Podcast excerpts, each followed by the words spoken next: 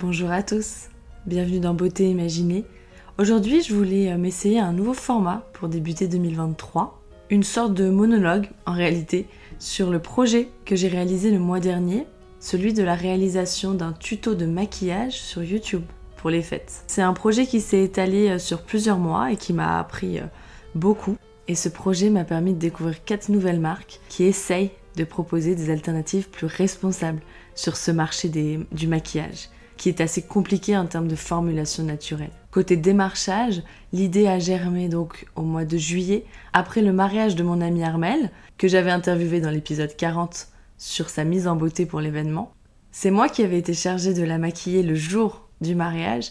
J'avais beaucoup aimé l'exercice, j'avais bien aimé aussi faire euh, le, le tuto pour YouTube toujours.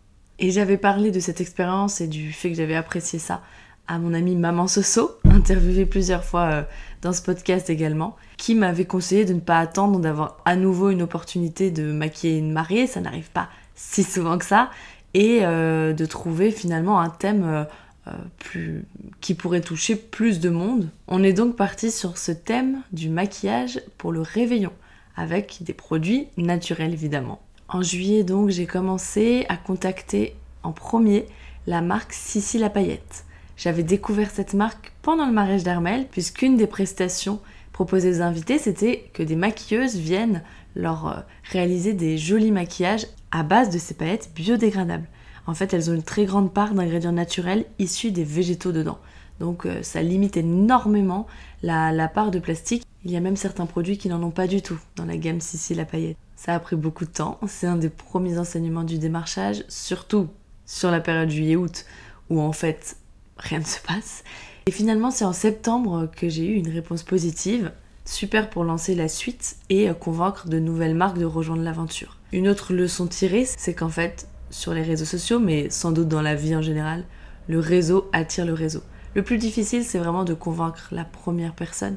Et une fois que c'était confirmé que les paillettes Sissi la paillette étaient présentes dans ma vidéo, c'est un argument super pour les marques suivantes. Bien sûr, durant l'été et la rentrée, j'ai eu beaucoup de refus. Hein. Ça, c'est une évidence. Autre leçon tirée, il y a avant tout des refus ou des absences de réponse et il ne faut pas se formaliser. Les gens ont tellement de choses à faire, les professionnels sont tellement débordés qu'en fait, eux, ils sont dans leur euh, routine, leur, euh, leurs objectifs, leur mission du quotidien et on arrive avec euh, une idée nouvelle, ils doivent le caler dans leur planning et dans leur charge mentale, donc en fait, euh, on n'est pas prioritaire clairement. La seconde marque qui a accepté, c'est Clary Cosmetics. Je l'avais découverte en commandant l'ombre à paupières Brownie sur le site Cocori Cosmetics dont je vous ai déjà parlé. Et j'avais adoré cette teinte. Le gros avantage pour moi, c'est que les poudres Clary Cosmetics ont des formules minimalistes, donc très peu d'ingrédients à l'intérieur, ce qui n'est pas évident, notamment en maquillage. Elles sont toutes fabriquées en France et sont véganes, composées à 100% d'ingrédients naturels.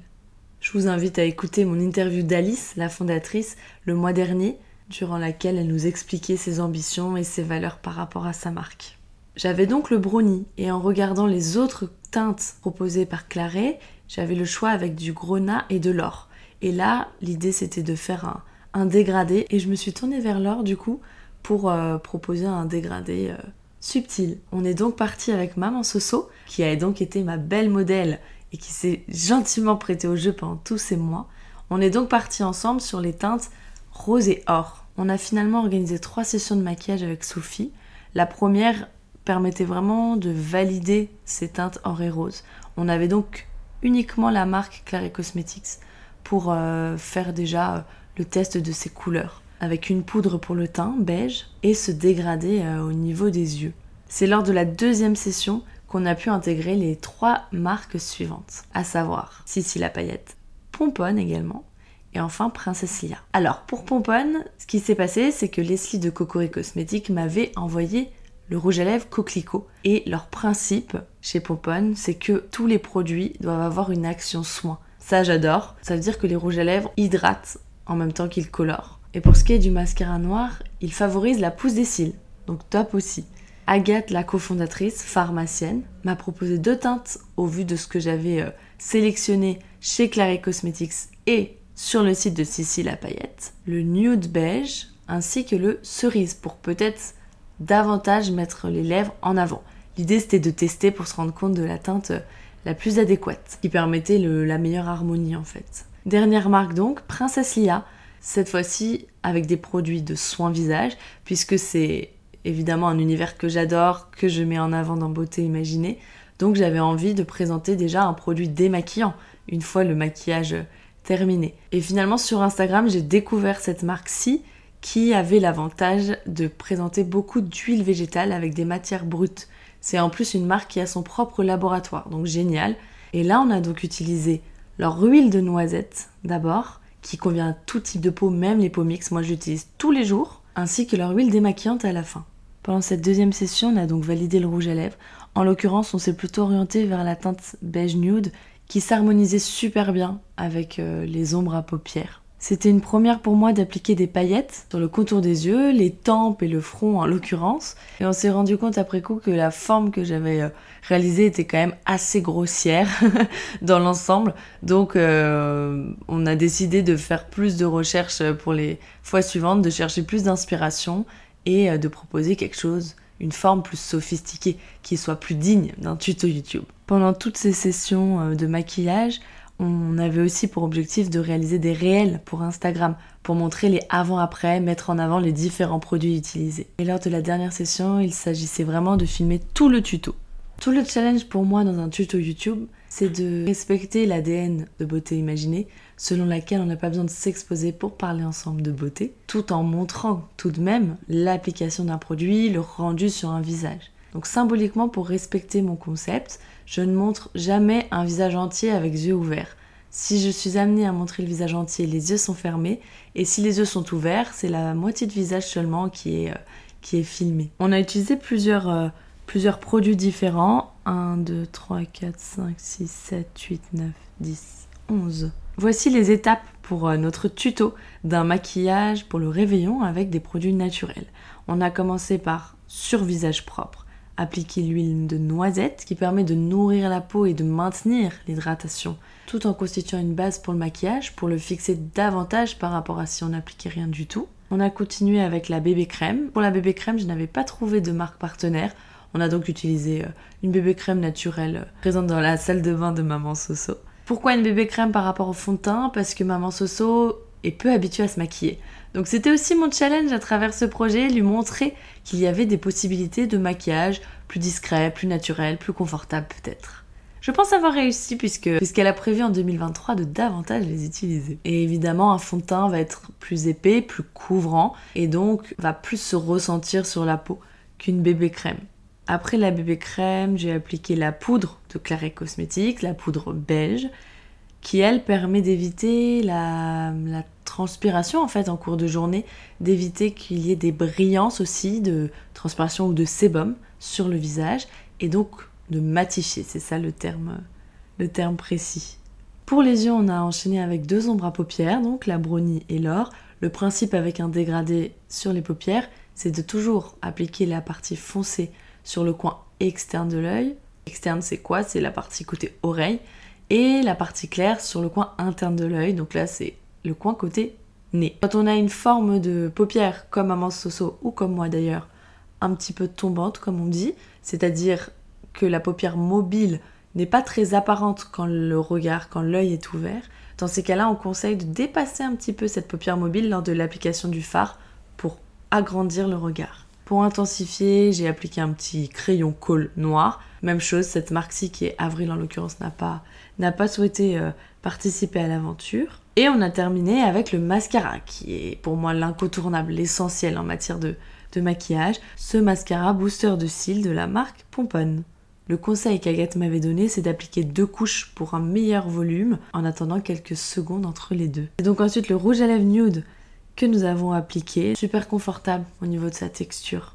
Très jolie. Et ensuite, c'était la partie paillette. Là, la technique utilisée, c'était celle du scotch. J'ai coupé un scotch en deux dans la longueur que j'ai disposé entre l'œil et l'oreille finalement pour euh, proposer la forme du trait qui allait être réalisé. Ensuite, il fallait utiliser euh, la colle, le baume qui est proposé par Cécile Paillette pour bien fixer les, les paillettes justement.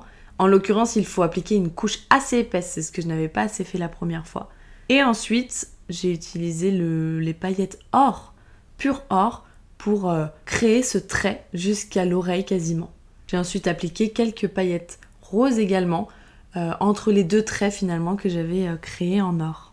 Quand on réalise une forme comme ça à côté de l'œil, le mieux c'est qu'elle soit montante pour qu'elle agrandisse encore une fois le regard.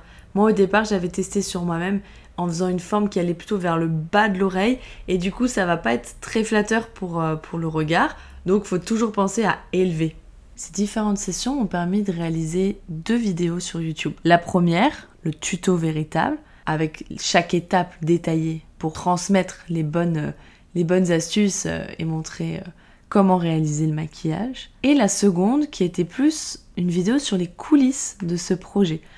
Vidéo dans laquelle je me suis un peu plus dévoilée, c'est-à-dire que je proposais davantage de retours d'expérience. Et ça, c'était assez sympa. C'est toujours ce que je trouve difficile quand on crée euh, du contenu, c'est de, de, se dévoiler finalement, d'être plus dans le d'être plus naturel. Moi, j'ai tendance à vouloir tout anticiper, tout bien cadrer, etc et ça peut nuire à une certaine spontanéité. Là, par exemple, tout de suite, je n'ai pas, je n'ai pas tout écrit pour une fois dans, dans ce que j'ai euh, à, à, raconter. Par contre, j'ai quand même écrit des, les grandes lignes, les grands mots-clés, et je recommence mes phrases dès que je n'ai pas été satisfaite euh, de, mon rythme en fait. Et pour ce vlog, voilà, j'avais envie d'être un peu plus, de créer davantage de proximité avec le spectateur. Une fois le tournage réalisé, il faut donc passer au montage, qui est une partie super longue euh, au niveau de la création de vidéos comme ça. Pour les réels d'une part, puisqu'en fait le principe des réels sur Instagram, c'est que ce sont des vidéos courtes qui sont réalisées sur un fond musical plutôt à la mode. On se base sur l'ellipse en fait,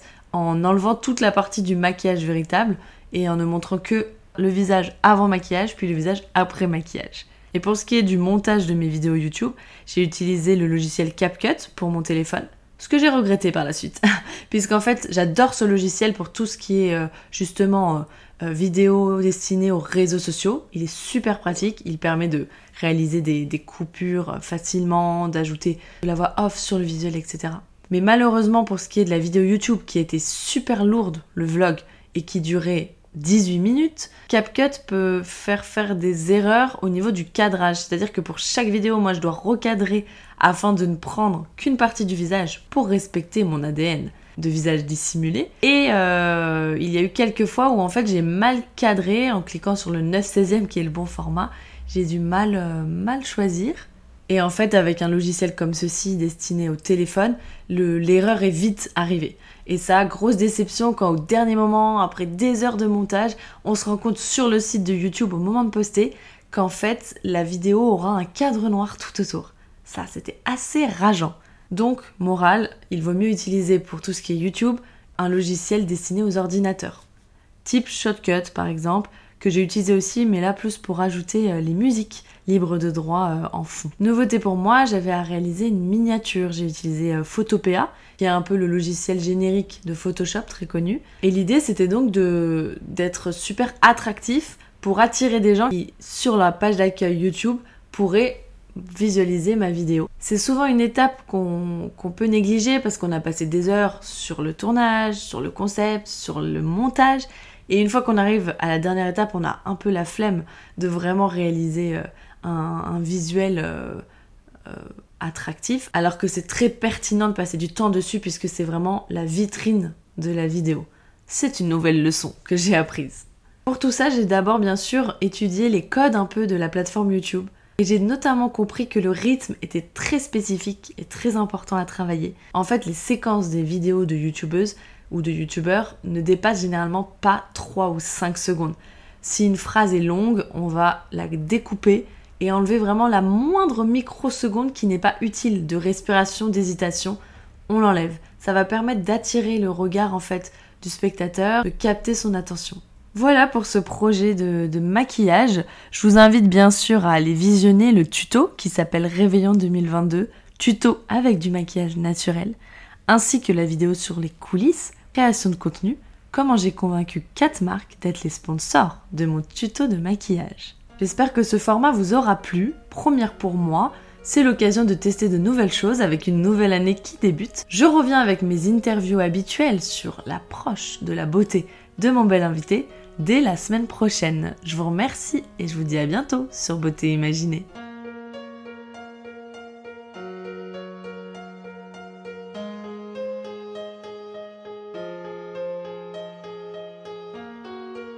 Voici beauté imaginée, deux voix et deux visages cachés. Une beauté vous est racontée, puis à visage dissimulé, sa beauté vous est dévoilée, photo postée, Instagrammée. Un indice révélé sur cet homme ou cette femme. Beauté imaginée, c'est mon compte Instagram, sans accent, un tiré.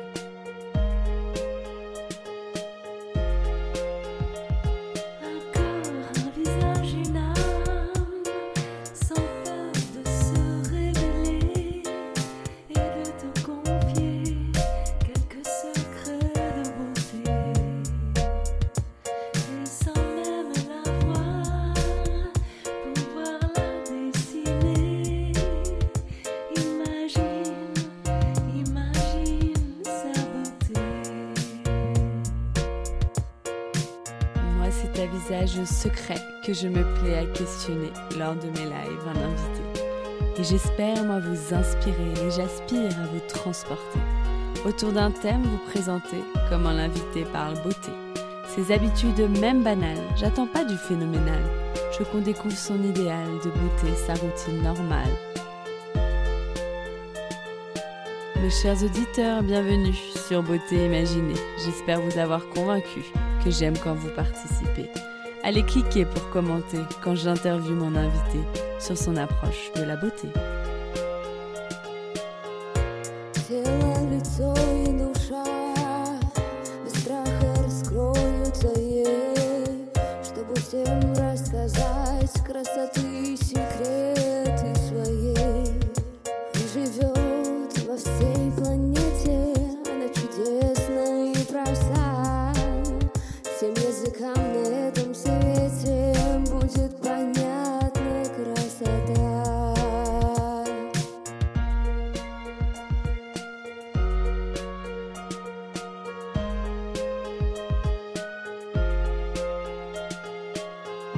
Ma rubrique préférée, c'est Les auditeurs t'imaginent. Nos auditeurs devinent si tu chantes, dans ou peins, si tu aimes la musique, le classique électronique ou le contemporain.